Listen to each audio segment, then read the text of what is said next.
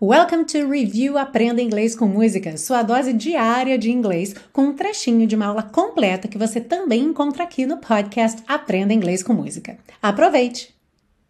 Ampliando mais um pouquinho seu vocabulário para situações ainda mais comuns, ainda mais do dia a dia, você já deve ter visto, inclusive aqui na série Aprenda Inglês com Música, que a maneira mais comum de você falar sobre ter medo de alguma coisa não é usando a palavra fear, nem como verbo, nem como substantivo, mas usando a expressão to be afraid of, sendo que afraid é um adjetivo. Não é interessante traduzir afraid como medroso, embora seja um adjetivo relacionado a medo, porque em português medroso é tipo quem tem medo de tudo, e em inglês não. To be afraid of é você ter medo de alguma coisa específica. Por exemplo, to be afraid of the dark, se você tem medo do escuro. Se você tivesse medo de alturas, como é que você falaria? Eu tenho medo de alturas. Agora, usando essa expressão, to be afraid of.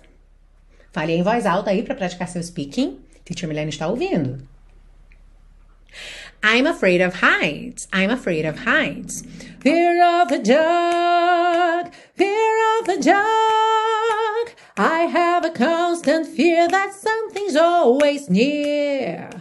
Fear of the dark. Fear of the dark. I have a phobia that someone's always there.